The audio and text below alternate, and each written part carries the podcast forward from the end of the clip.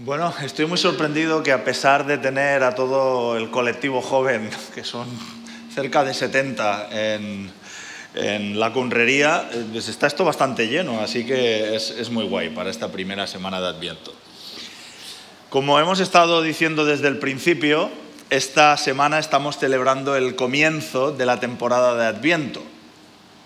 Ah, para aquellos de vosotros que no estáis familiarizados con el Adviento, la palabra deriva etimológicamente, como no podía ser de otra manera, de una palabra en latín, que es adventus, que significa la llegada, el acercamiento, eh, el advenimiento.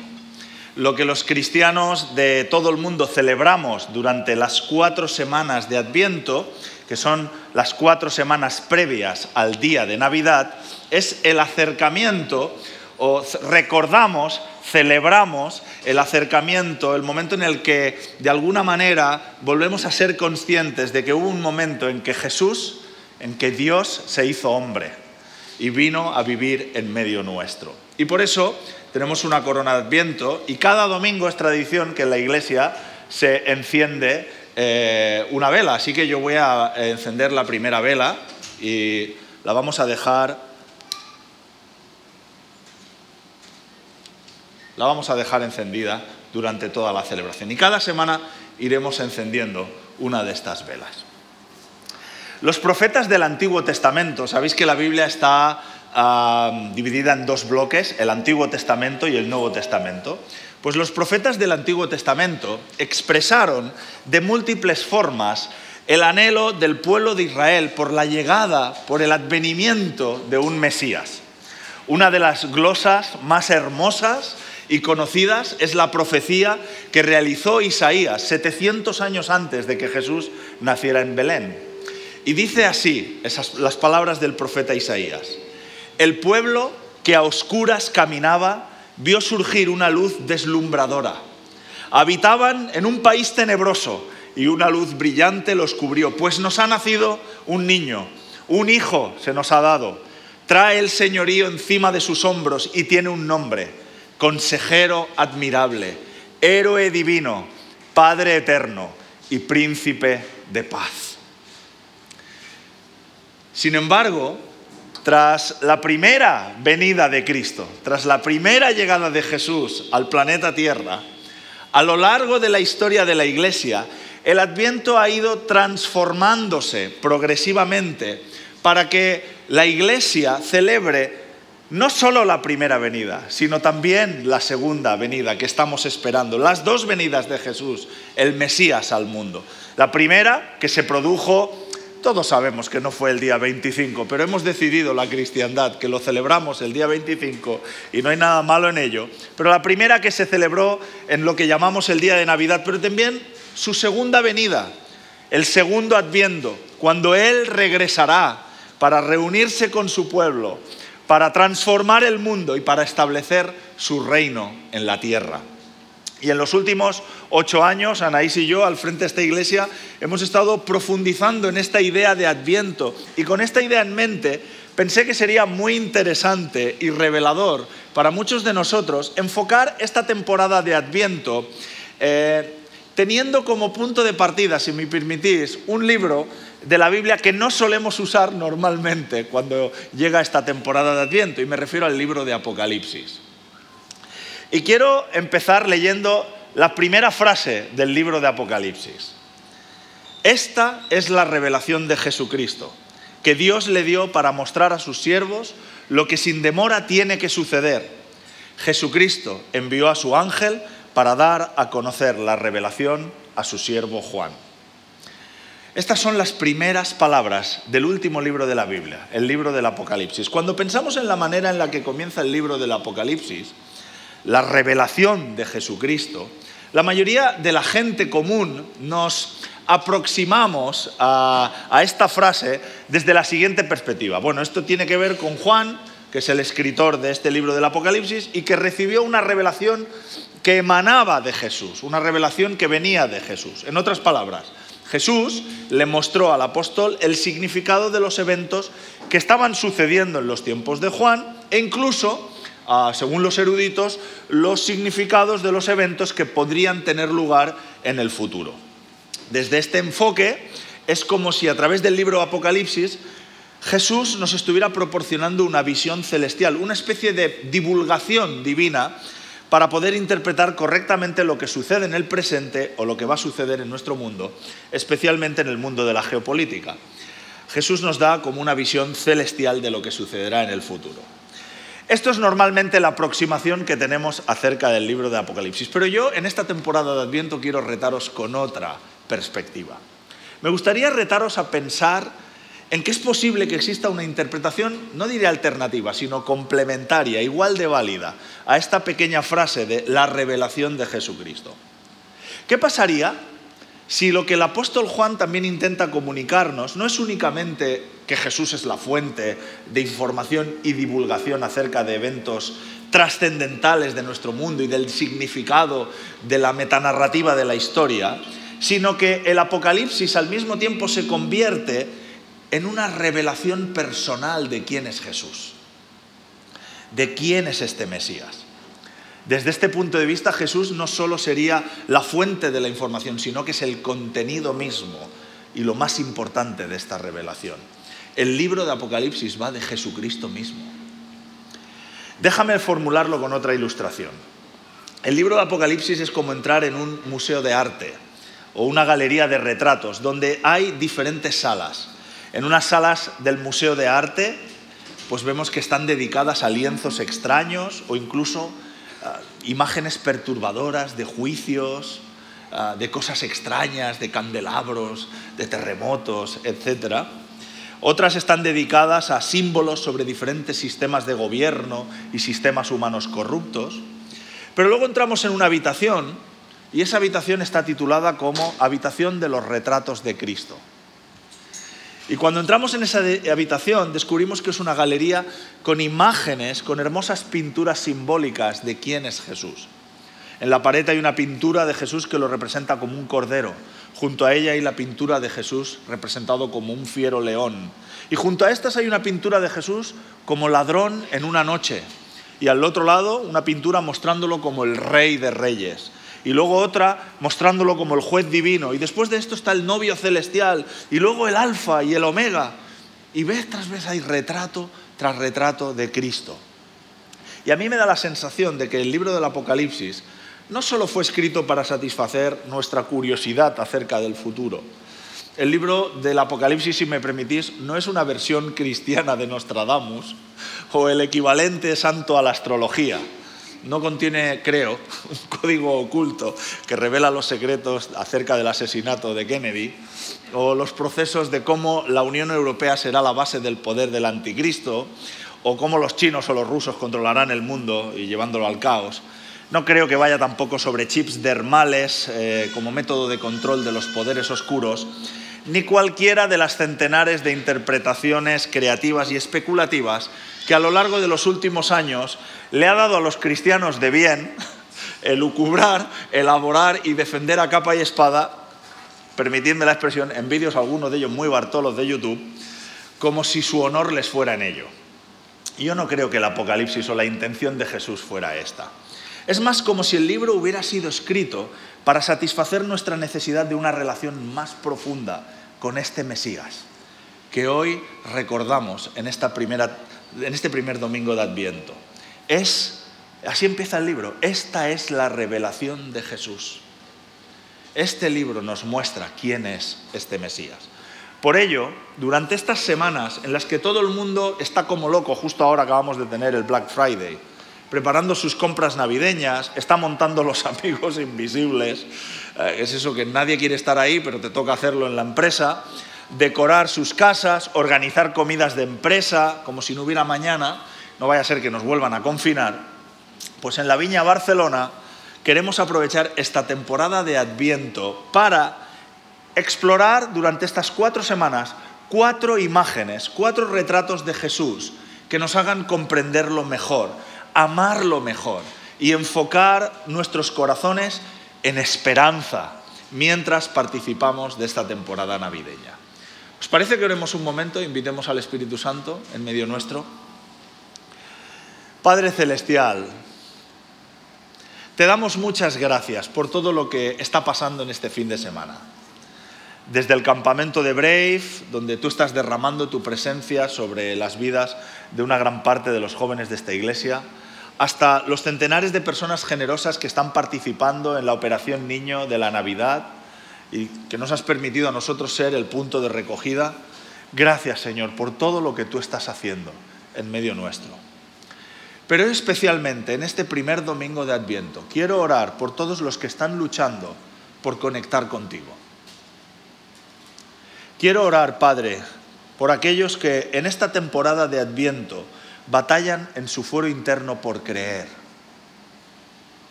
Pido que a medida que yo hablo y a medida que hablo de Jesús, tú puedas revelarlo por medio del Espíritu Santo al corazón de los que están escuchando.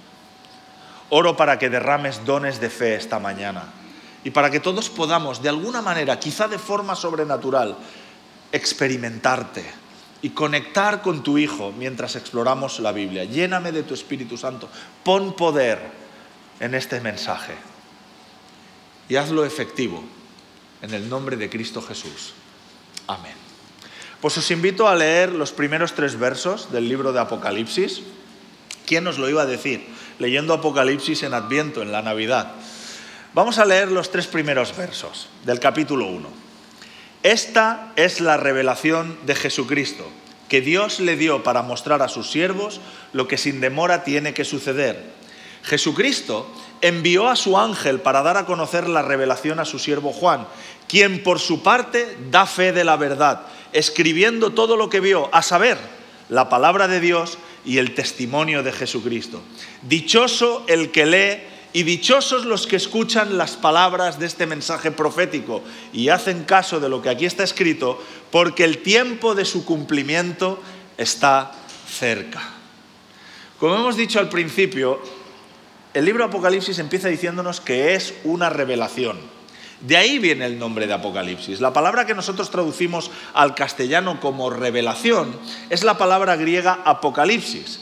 En nuestro imaginario colectivo, sabes, por la tradición, la palabra apocalipsis está asociada pues con esto, con el fin del mundo y normalmente con escenas de terror, de devastación, de zombies, de exterminio, etcétera, ¿no? Pero en realidad la palabra griega, apocalipsis, significa otra cosa. Significa traer luz sobre lo que está oscuro, brillar en la oscuridad, desvelar aquello que está oculto. En la Biblia, la revelación o el apocalipsis es el descubrimiento, la revelación de la verdad que es desconocida para las personas, una verdad que es imposible que sea descubierta solo por medio de la investigación humana. Lo que nos lleva, o por lo menos me lleva a mí, que estoy conduciendo esta, charla, me lleva a hacerme la pregunta de qué es lo que podemos saber como seres humanos. ¿Qué es lo que tú y yo podemos llegar a conocer simplemente por el hecho de usar nuestra intuición o nuestra inteligencia? La verdad es que podemos saber muchas cosas a través de la investigación y el estudio, a través del método científico e histórico.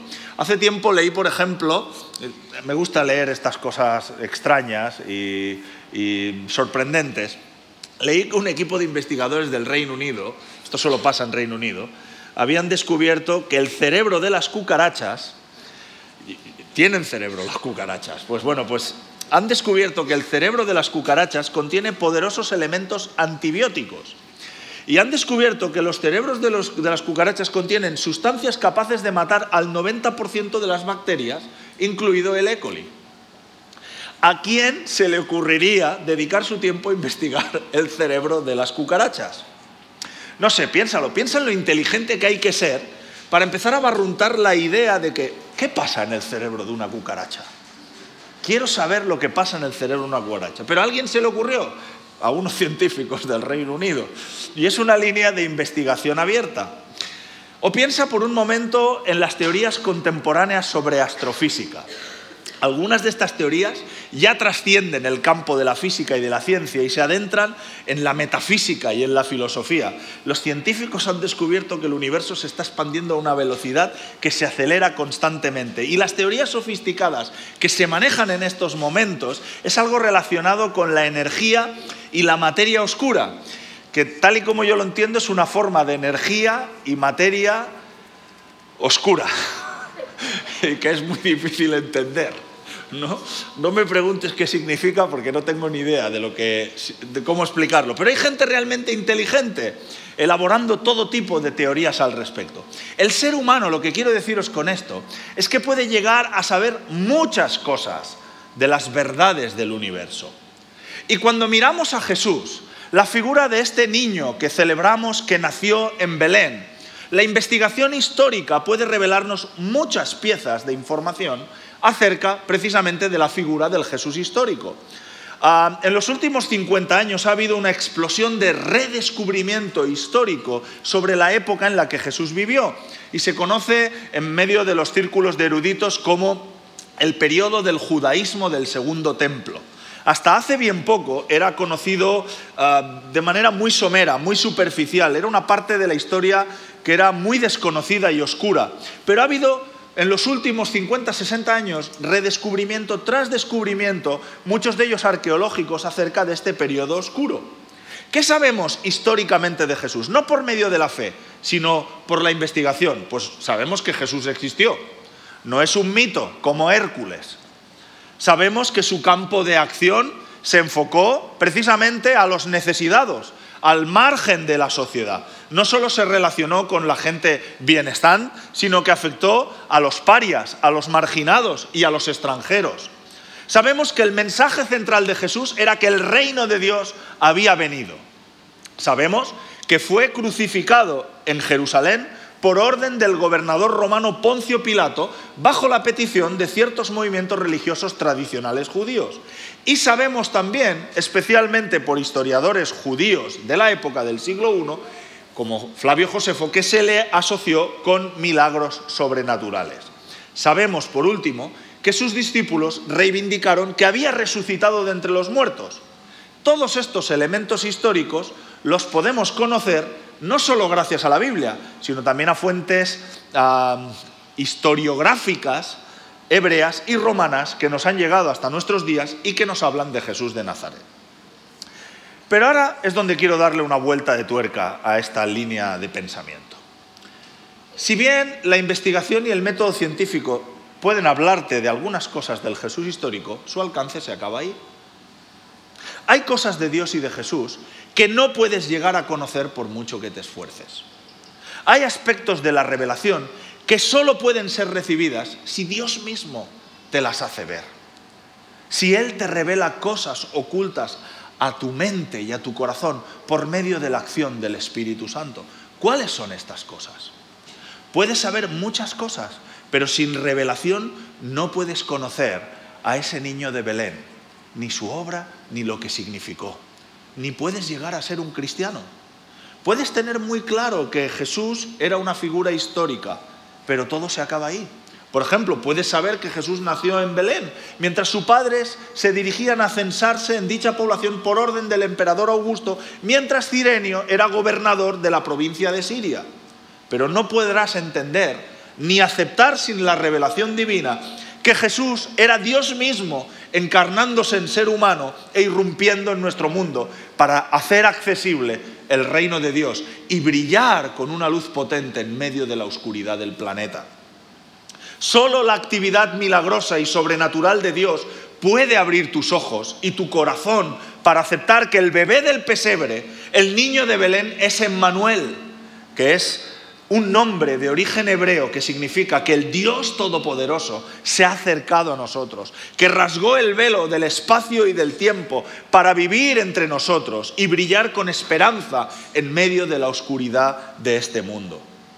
Puedes saber simplemente por intelectualmente que Jesús fue crucificado por orden de Poncio Pilato en Jerusalén alrededor del año 30, entre el 30 y el 35 después de Cristo. Es un hecho histórico pero no podrás comprender el alcance del significado de la crucifixión para ti. Es decir, que Dios ofreció a su Hijo para morir y pagar por los pecados del mundo, si Dios mismo, si el Espíritu Santo no te lo hace entender, no te lo revela.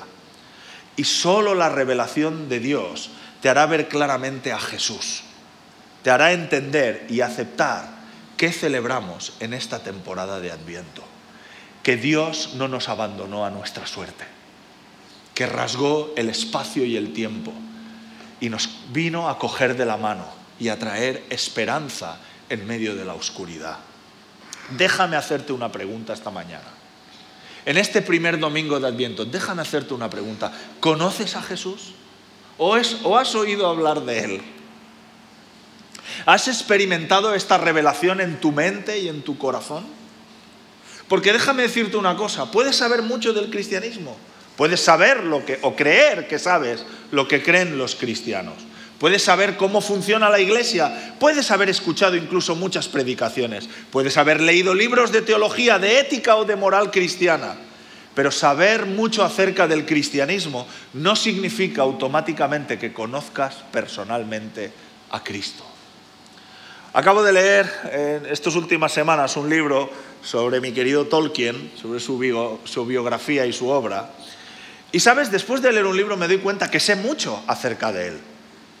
Sé acerca de cuán dura fue su infancia, sé de cómo fue destinado a luchar en el frente en la Primera Guerra Mundial, sé de cómo la experiencia de la guerra y de su fe cristiana influyeron en él a la hora de escribir El Señor de los Anillos, sé de cómo entabló una relación con un grupo de escritores y profesores de Oxford llamado los Inglings y cuán vital fue su figura para que C.S. Lewis mi autor cristiano favorito, decidiese convertirse en cristiano. Pero sabes una cosa, yo nunca conocí a Tolkien. Nunca pude hablar con él, nunca pude estrecharle la mano. Tengo ganas de hacerlo en el cielo. Jamás me reveló ningún secreto. Puedo tener mucha información sobre alguien, pero no conocerlo. Déjame hacerte de nuevo esta pregunta esta mañana. ¿Conoces a Jesús? o tienes información de Jesús. El apóstol Pablo escribirá en el Nuevo Testamento a los cristianos de la antigua ciudad de Éfeso, en Asia Menor, las siguientes palabras. Oro para que el Dios de nuestro Señor Jesucristo, el Padre glorioso, os dé el espíritu de sabiduría y de revelación para que lo conozcáis mejor. Efesios capítulo 1, verso 17. Y esta es mi oración en esta temporada de Adviento para vosotros. Oro para que el Padre Glorioso os dé el espíritu de sabiduría y de revelación para que conozcáis mejor a Jesucristo. Y para que las personas a vuestro alrededor puedan conocerlo a través de vosotros. ¿Ha sido respondida esta oración de Pablo en tu vida? ¿Conoces a Jesús? ¿Conoces a Dios? Porque una vez que Juan ha explicado en estos primeros versos el origen de la revelación y de la importancia de lo que Dios quiere hacer, que es mostrarnos y hacernos conocer a Jesús, vemos que Dios le habla ciertas cosas a Juan y de las primeras cosas que Dios el Padre dice y explica acerca de sí mismo en estos tres primeros versos que hemos leído es lo siguiente, yo soy el alfa y el omega, dice el Señor Dios, el que es, el que era y el que ha de venir, el Todopoderoso. Lo vemos que lo dice en el verso 8. Dios se describe a sí mismo usando tres tiempos verbales. El pasado, el que era, el presente, el que es, y el futuro, el que será. Y me gustaría volver a haceros, voy a haceros varias preguntas directas. Me encantaría haceros otra pregunta directa para que reflexiones esta mañana. ¿Conoces al Dios que es presente? Hay muchas personas, ¿por qué digo esto? Porque hay muchas personas que creen sinceramente en el Dios que fue. En otras palabras, muchas personas creen con gran sinceridad en la actividad pasada de Dios. Creen que Dios creó el mundo, creen que este mundo no salió de la nada, creen que muchas de las cosas de la Biblia son verdaderas, realmente creen en la actividad pasada de Dios. Y mucha gente, además, con sinceridad, cree también en la futura actividad de Dios creen en el Dios que ha de venir. Muchas personas creen que cuando mueran en el futuro vivirán con Dios eternamente. Muchas personas incluso llegan a creer realmente que Dios transformará este mundo y juzgará este mundo y derramará vida eterna y paz y sanidad completa y que ya no habrá pobreza en el futuro. Así que me encuentro muchas veces en la labor, en el ejercicio de la labor pastoral, con muchas personas que creen en la actividad pasada de Dios y muchas otras que creen en la actividad futura de Dios. Pero si te pregunto, ¿crees también en la actividad de Dios en el tiempo presente? Aquí y ahora. En la Barcelona del Adviento del 2021. No solo en el Dios que fue o en el Dios que ha de venir. ¿Crees en el Dios que hoy actúa y que quiere actuar en tu vida y en la vida de los que te rodean?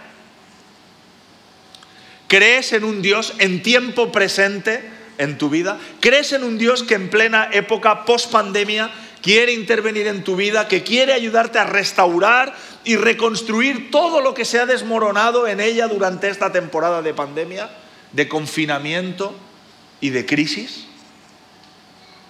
El problema es que para que la relación con Dios funcione, no puedes solo basarte en un Dios que operará en el futuro o que operó en el pasado.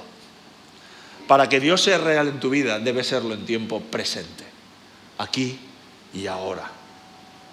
¿Cómo puedes saber que crees en el Dios que es? Déjame sugerir un par de pruebas, un par de test, como la prueba del algodón. ¿Cómo respondes cuando las cosas van mal en tu vida? Y segunda prueba, ¿cómo respondes cuando las cosas van bien en tu vida? ¿Qué quiero decir con esto? Mira, cuando las cosas van mal en tu vida, si no acabas de creer en el Dios que es, en el Dios de la actividad presente en tu vida, es muy probable que respondas con miedo, con ansiedad o con depresión. Cuando las cosas van bien, por otro lado, y no acabas de creer en el Dios que es, entonces tienes la tendencia a estar confiado en que la vida es bella, que te sonríe y que te lo mereces responderás con autosuficiencia. Pero queridos amigos, si tenemos una fe profunda en el Dios que es aquí y ahora, cuando nos sucedan cosas malas, y algunos estáis pasando por momentos difíciles, habrá dentro de vosotros una luz que brille en medio de la oscuridad, trayendo esperanza, paz estable, y os nacerá del interior la siguiente reflexión. Nada de lo que me está sucediendo a mí o a uno de mis seres queridos se escapa de la atención de Dios. Dios sigue en control de esta situación. No estoy solo. Dios, el Dios soberano, Dios, el Dios que gobierna, Dios, el Rey de Reyes, está en control. Nada se le escapa. Dios está conmigo y escucha mis oraciones, a pesar de que todo a mi alrededor esté oscuro puedo estar confiado en que brilla esperanza sobre mi vida. Y si te suceden cosas buenas y crees en el Dios presente, podrás decir, gracias Dios. Esta cosa buena que me ha sucedido ha venido de tu mano. Es una de las múltiples gracias y misericordias sobre mi vida. Gracias, cada comida, cada amistad, cada relación, cada regalo, cada aliento que experimento es un don, un regalo que viene de ti. Gracias Jesús. ¿Quieres saber si crees en el Dios que es? Comprueba tu nivel de ansiedad, comprueba tu nivel de frustración, comprueba tu nivel de desesperación. ¿Quieres saber si crees en el Dios que es en el presente? Comprueba tu nivel de gratitud y de confianza. ¿Conoces a Dios? ¿Al Dios que es?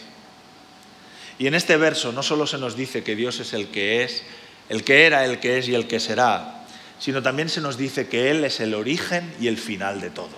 Él es el alfa y la omega. ¿Qué quiere decir el Dios Todopoderoso cuando se llama así, el alfa y la omega?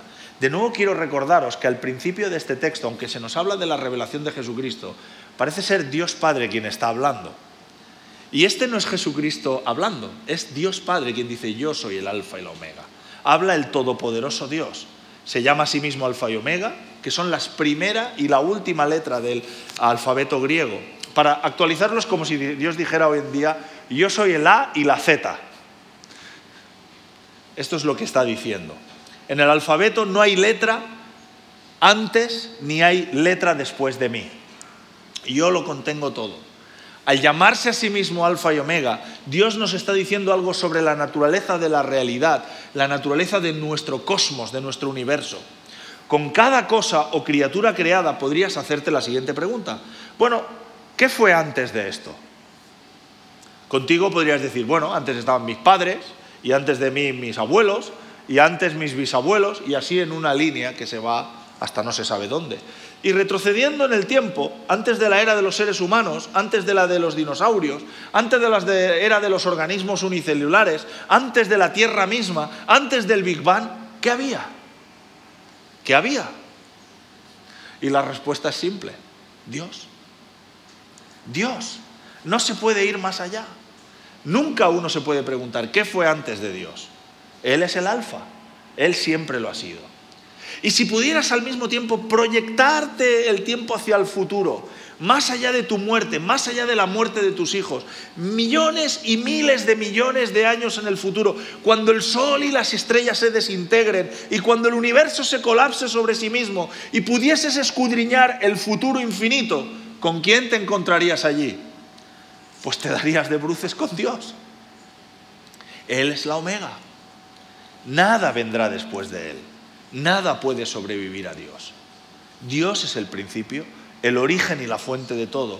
Todo el éxito de tu vida, todas tus bendiciones, todas las cosas que se alinean para trabajar a tu favor, todos los problemas que has evitado, todo ha venido de la mano de Dios. Y Dios es el fin de todas las cosas. Dios es el objetivo. Dios es nuestro destino. Él es Omega. Tú viniste de Dios y tu vida corre a pasos agigantados hacia Él. Y os pido que me acompañéis a leer el verso 12. Me volví para ver de quién era la voz que me hablaba, y al volverme vi siete candelabros de oro, y en medio de los candelabros estaba alguien semejante al Hijo del Hombre, vestido con una túnica que le llegaba hasta los pies, y ceñido con una banda de oro a la altura del pecho, y su cabellera lucía como la lana blanca, como la nieve, y sus ojos resplandecían como llamas de fuego, y sus pies parecían bronce al rojo vivo en un horno, y su voz era tan fuerte como el estruendo de una catarata, y en su mano derecha tenía siete estrellas, y de su boca salía una aguda espada de dos filos, y su rostro era como el sol cuando brilla en todo su esplendor. Y al verlo, caí, como, caí a sus pies como muerto, pero él, poniendo su mano derecha sobre mí, me dijo, no tengas miedo, yo soy el alfa y el omega, yo soy el primero y el último, y el que vive, estuve muerto, pero ahora vivo por los siglos de los siglos y tengo las llaves de la muerte y del infierno. Juan tiene una visión extraña y majestuosa de una persona extraordinaria. ¿Quién es esta persona? Sabemos que es Jesús por varias cosas. Primero por la mención en el verso 13 de que era semejante al Hijo del Hombre, que es un título que se le da a Jesús y que aparece más de 60 veces en los Evangelios. Y en segundo lugar por el verso 18 donde habla que estuvo muerto y ha resucitado. Juan nos dice dos cosas acerca del niño de Belén en estos versículos. Primero que Jesucristo es un sumo sacerdote. Lo vemos en el verso 13. La ropa con la que está vestido Jesús es el atuendo típico asociado a los sacerdotes del templo hebreo, incluyendo la cinta de oro a la altura del pecho. Dios diseñó una vía. En este tiempo de Adviento, que quizá nos enfocamos únicamente, y es precioso, en la Navidad y en el Belén, hemos de entender que Jesús vino para dos cosas. La Biblia nos enseña que Jesús vino para anunciar y proclamar el reino de Dios, en primer lugar, y demostrar que el reino de Dios había venido. Y en segundo lugar, para restaurar las relaciones rotas con la gente alienada y alejada de Dios. La forma en la que Jesús consiguió este segundo objetivo es por medio de un sacerdocio. La Biblia nos enseña que el Dios Todopoderoso está de manera justa enfadado por nuestro pecado, por nuestra rebelión y por nuestro rechazo de la verdad. La Biblia enseña que el Dios Todopoderoso está airado justamente por el hecho de que nosotros continuamente nos ponemos por encima de Dios y por encima de todos los demás, del resto de la humanidad. El resultado de la justa ira de Dios es que los seres humanos se encuentran alienados y separados de Dios sin posibilidad de contactar con Él. Todos hemos experimentado este tipo de sensación alguna vez en nuestras vidas. Es parte de un condicionamiento universal. ¿Qué quiero decir con esto? ¿Alguna vez has sentido que has orado, has rezado y parecía como si tus rezos y tus oraciones rebotaran en el techo, que no había nadie ahí? ¿Alguno de vosotros ha tenido la sensación de que sí, creo en Dios, pero no estoy conectado con Él? no lo experimento, no lo percibo, no siento su presencia. Sabes de Dios, pero no le acabas de conocer personalmente. Este es el estado de todos los seres humanos debido a nuestro pecado que está enfrentado con la santidad de Dios. Pero el Dios misericordioso proporcionó una manera para que las personas que están separadas de Él se reconcilien y se relacionen con Él. En los tiempos del Antiguo Testamento Dios creó un sacerdocio el papel del sacerdote era ofrecer una serie de sacrificios de sustitución por las personas y por sus pecados. A través del sacrificio de sustitución, eh, que incluía siempre derramamiento de sangre, las personas eran restauradas para tener una comunión con Dios. La única manera en la que las personas de la Biblia, del Antiguo Testamento, se podían acercar a Dios es a través de la ofrenda de un sacrificio de sustitución.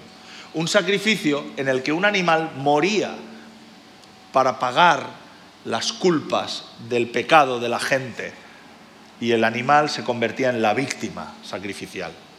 Por ello vemos repetidamente en todo el Antiguo Testamento un sacerdocio que constantemente en el templo está ofreciendo sacrificios día tras día para pagar por los pecados de la gente, del pueblo. Pero el hecho de que los sacrificios debían estar ofreciéndose constantemente y regularmente y recordando esos sacrificios, ah, nos demuestran que ese tipo de sacrificios no podían eliminar completamente ni permanentemente nuestro pecado, ni restaurar completamente nuestra comunión con Dios. ¿Qué nos está diciendo Juan a través de esta revelación? Que Jesús es el sumo sacerdote definitivo al que apunta el sacerdocio del Antiguo Testamento, y no solo eso, sino que Jesús se convierte al mismo tiempo en la víctima suprema a la que apuntan todos estos sacrificios del Antiguo Testamento. Es Jesús quien sacrificándose en la cruz del Calvario y derramando su sangre, restaura la amistad entre Dios y nosotros y nos une de nuevo. El niño de Belén no vino simplemente para estar muy mono y para que nuestros niños tengan regalos de Navidad, que me parece una tradición fantástica, o para que podamos no sé, como estar más tiernos en esa época del año, que es fantástico. Ojalá tuviéramos un montón de épocas del año donde somos más tiernos y donde intentamos ser más generosos y donde intentamos vivir según los principios de Jesucristo. El niño de Belén vino para hacer dos cosas. Vino para anunciarnos y demostrarnos con poder sobrenatural que el reino de Dios había irrumpido en nuestra realidad y vino a morir como un sacrificio en la cruz por cada uno de nosotros de una vez por todas se ocupó de nuestro pecado. No hay necesidad de otro sacrificio, no hay necesidad de otra víctima, no hay necesidad de otro sustituto. Cristo abrió un camino para que tú y yo entremos en la presencia de Dios. Y vuelvo a hacerte una pregunta, ¿has abrazado esto? ¿Has abrazado por fe lo que Cristo vino a hacer por ti en la cruz? ¿Conoces a Jesús como tu Salvador, como tu Redentor? Y lo segundo que nos dice Juan, y acabo con esto, es que Jesús no solo es el Mesías, no solo es la persona, el héroe que viene a salvarnos, sino que es Dios mismo. Por eso, en la versión del profeta Isaías que he buscado antes, no he cogido la versión tradicional, que es la Reina Valera, sino que he buscado la versión de la palabra de las sociedades bíblicas, porque me encanta como dice héroe divino. Es un héroe, pero es divino, es Dios. En el verso 14 ah, se nos ve la descripción que revelada Juan son idénticas a múltiples visiones que otros seres humanos tuvieron de Dios mismo en el Antiguo Testamento. En el verso 14 se nos habla de una cabellera como blanca lana, como la nieve, que es similar a la que el profeta Daniel tuvo de Dios en una de sus visiones. En el Antiguo Testamento los cabellos blancos es señal de sabiduría y de dignidad. Es lo que vemos en Jesús. También se nos habla de ojos como de fuego, como carbones encendidos, que nos evoca una mirada a la que no se le puede ocultar nada, que todo lo ve y todo lo percibe. Jesús ve en nuestro interior, no hay secretos para Él. Sabe nuestras motivaciones, lo que hacemos en secreto, las decisiones y acuerdos políticos que rigen el mundo, lo que sucede bajo el océano y más allá de las estrellas. No hay nada que se le escapa. En el verso 15 se nos habla de pies de bronce, una imagen similar a otra versión del profeta Ezequiel de Dios. Y esto nos evoca la imagen de fuerza y de estabilidad. Jesús no cambia según sople el viento, ni se basa en la popularidad como los líderes y gobernantes de este mundo. Es consistente y estable, es confiable. También nos habla de su voz como el rugido de las cascadas, que representa el poder impresionante de la voz de Dios. Y el verso 16 nos habla que tiene siete estrellas en su mano, que representan al ángel con sus siete estrellas, que son las siete iglesias, en lo cual se profundiza luego en el capítulo 2. Pero baste decir por ahora que, que Juan nos quiere mostrar que Jesús, el Señor de toda la iglesia, es Dios mismo. Jesús es Dios. Y Jesús es el Señor de la iglesia. Y déjame decirte una cosa, Jesús es el Señor de la Viña Barcelona es el Señor de esta iglesia. Y es el que manda en la iglesia bautista. Y es el Señor de la iglesia primitiva y de la ortodoxa y de los anglicanos y de los pentecostales y de la iglesia católica romana. Él es el Señor de toda su iglesia. Y en el verso 16 nos habla de una espada que sale de su boca. Las palabras de Jesús penetran y cortan. Y en el clímax de la visión, Juan nos habla del rostro de Jesús, brillando como el sol irrumpiendo en la oscuridad y trayendo esperanza a este mundo. La cara de Jesús brilla con la gloria de Dios. Jesús es Dios con rostro humano. Juan empieza el libro describiendo a Dios como el alfa omega, pero Juan acaba el libro del Apocalipsis de la siguiente manera. Apocalipsis capítulo 22, versos 2.13, 12-13. Mirad que vengo pronto. Este es Jesús hablando traigo conmigo mi recompensa y le pagaré a cada uno según lo que haya hecho. Yo soy el alfa y el omega, el primero y el último, el principio y el fin. El ateísta más famoso del siglo XX fue un científico y filósofo brillante llamado ah, Anthony Flew. Quizá algunos habéis leído alguna de sus obras. Asistió a muchos de los debates entre ateos y cristianos en el Club Sócrates de la Facultad de Oxford, un club precisamente presidido por C.S. Lewis. En 1950, para ridiculizar a sus ah, detractores cristianos, ah, escribió una pequeña historia sobre dos exploradores que se encontraban en un claro iban paseando por la jungla y encontraron un claro en medio de la jungla. Y en el claro había muchas flores y mucha maleza. Un explorador era creyente y el otro era ateo. El explorador creyente dijo, según el cuentecillo de Anthony Flew, seguro que esto es obra de un jardinero en medio de la selva. El otro explorador, bastante escéptico, no estaba de acuerdo y dijo, eh, aquí no hay ningún jardinero, esto es en medio de la selva. El creyente dijo, bueno, a lo mejor el jardinero es invisible, así que convenció al otro para instalar una cerca de alambre y la electrificaron y pusieron perros de presa para detectar el jardinero invisible. Anthony Flew comentaba la historia de H.G. Wells sobre el hombre invisible, que podía ser oído y tocado, aunque no podía ser visto. Pero a pesar de haber electrificado todo y poner perros de presa y tal, nunca hubo un grito, nunca hubo una señal, nadie que pudiera ver a ese jardinero invisible. Pero aún así el explorador creyente siguió aferrado a su creencia tiene que haber un jardinero. Él es invisible, él es intangible, es insensible a las descargas eléctricas. Es un jardinero que no desprende ningún olor, que no hace ningún sonido, por eso los perros no lo detectan. Pero viene en secreto y cuida del jardín. Finalmente, su compañero, el explorador ateo, harto ya, le dijo, oye tío, ¿en qué se diferencia lo que tú llamas un jardinero invisible e intangible y eternamente esquivo de un jardinero que no existe? Es lo mismo. Lo que Anthony Flew, el filósofo ateo, estaba queriendo decirle a todos los cristianos es en qué se diferencia tu Dios invisible, intangible y eternamente esquivo de que no haya ningún Dios. ¿Cómo respondemos los cristianos a Anthony Flew? ¿Cómo respondió el libro del Apocalipsis de Juan? Por eso es tan importante lo que celebramos en la Navidad. Porque lo que decimos es que hubo un momento en la historia, en el espacio y en el tiempo, donde se activaron todas las sirenas alrededor del jardín. Hubo un tiempo en la historia en que los perros de presa se volvieron locos ladrando y gritando porque olían al jardinero. Hubo un tiempo en la historia en que Dios pudo ser visto, olido y tocado. Dios entró en el jardín cuando Jesucristo se encarnó en el pesebre de Belén y brilló con la más potente de las luces en la oscuridad de la noche. Él es el alfa y el omega, el principio y el fin. Por eso es tan importante seguir celebrando la Navidad, porque Dios pisó el planeta Tierra y no nos abandonó a nuestra suerte. Pero eso sucedió en el pasado. Hoy en día, en la Barcelona del siglo XXI, ¿cómo podemos responder a la pregunta de Anthony Flew? Muy sencillo porque Él se fue, pero dejó al Espíritu Santo con nosotros. Y nos dijo, yo voy a estar con vosotros. Podemos experimentar la presencia de Dios a nuestro lado.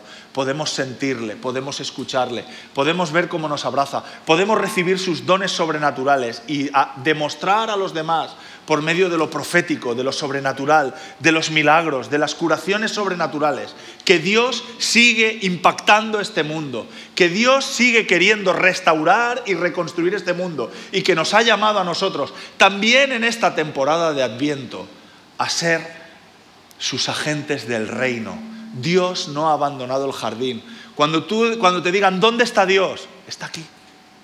Está conmigo y puede estar contigo puedes experimentarle. Y yo os reto en esta temporada de Adviento a que no os dejéis amilanar, a que no dejemos únicamente que la parte más ñoña de la Navidad, que está guay, y a mí también me encanta la Navidad, pero que eso no sea la capa principal sobre todo lo que Dios quiere traernos en esta temporada de Adviento. Jesús quiere que a través de ti, no solo tú le puedas experimentar, sino que muchos a tu alrededor puedan experimentarle a través de ti. Dios quiere que le conozcas en el presente, aquí y ahora. Y déjame decirte una cosa, antes de su muerte, Anthony Flew, el filósofo ateo más famoso del mundo, se retractó de su ateísmo y sorprendió al mundo secular con un libro en el 2007, que por cierto lo puedes adquirir en esa página web que no voy a nombrar. Hay un Dios Dos puntos. Cómo el ateo más famoso del mundo cambió de opinión. Durante el Adviento queremos encontrarnos con el Dios que vino a nosotros en la persona de Jesucristo con el Dios que brilló en la oscuridad de nuestra noche. Y en esta temporada de pospandemia, o quizá de volver a ver, empezamos a verle de nuevo las orejas al lobo, con posibles confinamientos, con posibles eh, controles para poder acceder a los sitios. ¿Qué más da? Celebramos que Jesús no nos ha abandonado a nuestra suerte, que Él sigue queriéndose dejar experimentar. Déjame hacer una cosa, he pedido al grupo que suba y vamos a cantar una última canción como, como adoración. Pero yo quiero hacer algo. Si tú estás aquí y te reconoces como... Creo que sé cosas acerca del cristianismo, pero pero no conozco a Jesús. Y te gustaría conocerle. Me gustaría que, si has venido con alguien que te ha invitado, cógele la mano como señal de que me acompañas en esta oración. Y yo voy a orar. Y quizá puedes hacer esa oración tuya. Y decir, Jesús, te quiero conocer. No tienes por qué hacerlo solo. No te voy a pedir que te levantes ni levantes tu mano, pero quizás has venido acompañando a alguien y esa persona sí que cree, cógele la mano y dice, ¿me ayudarás en este proceso? Y voy a invitar al Espíritu Santo para que hable a tu corazón y que le puedas experimentar. Esto por un lado. Y por otro lado, quizá tú estás luchando por experimentar al Dios que es en el presente. Quizá las cosas están siendo muy duras, muy difíciles, Quizá la frustración está anidando en tu corazón, Quizá no tienes ninguna ilusión por estos tiempos de Adviento ni las fiestas. Y tú quieres experimentar a Jesús y decirle, Señor, ven con tu esperanza. Déjame percibirte. Llena mi corazón de esperanza, de paz, de gozo. Si ese es tu caso, ¿por qué no te giras mientras cantamos a la persona que está a tu lado y le dices, ¿podrías orar por mí? Necesito ah, que ores por mí, necesito que Dios me llene. No te voy a hacer salir aquí adelante. El Espíritu Santo está aquí, en medio de toda la congregación. Ah, en la viña decimos que todos jugamos. No se necesita que un pastor ore por ti, ni alguien que se ocupe, que esté en, en el equipo de liderazgo. El Espíritu Santo está en todos nosotros. Puedes girarte a alguien y decir, ¿podrías orar por mí? Quizás si estás en un grupo de conexión y hay alguien de tu grupo de conexión, puedes levantarte libremente mientras cantamos y tener este tiempo donde podemos orar unos por otros. Pero antes de cantar, quiero orar por las personas del primer bloque, ¿vale? Podéis cerrar vuestros ojos y si tú quieres conocer más a Jesús, quizá puedes orar, hacer estas palabras que yo voy a orar y hacerlas tuyas. Jesús, estoy aquí esta mañana en esta iglesia extraña, en esta iglesia de la Viña Barcelona, y hay algo dentro de mí como hormigas. Ah, hay algo en mi mente, en mi corazón, en mi interior. Yo quiero, quiero saber de ti, quiero conocerte y no tengo ni idea, estoy más perdido, no, no, sé cómo hacerlo. Pero Jesús, ¿podrías de alguna manera enseñarme el camino? ¿Podrías mostrarte de alguna manera? ¿Podrías revelarte? ¿Podrías darme alguna señal? ¿Dejarme percibirte de alguna manera? Jesús, quiero conocerte. Me doy cuenta de cómo soy, veo, veo mi realidad, veo, Veo cómo he llevado mi vida, cómo me he conducido y quizá no estoy completamente satisfecho con ella. Tiene que haber algo más. Yo, quiero experimentarte, quiero, quiero conocerte, quiero saber qué es esto de tu perdón, de que tú cambias la vida, de que me transformas. No sé cómo hacerlo, pero te invito, Espíritu Santo, a que me, a que me reveles esto, a que, a que me hagas consciente a que me dejes percibir a Jesús. ten compasión de mí, Dios, no me dejes como estoy. Déjame experimentarte. Te lo pido en el nombre de Jesús. Amén. Si tú has hecho esta oración, me encantará saberlo. Quizá puedes decírmelo al final de la celebración. Y ahora, ¿por qué no nos ponemos de pie? Y como una oración final en esta primera semana de Adviento, podemos cantar esta última canción.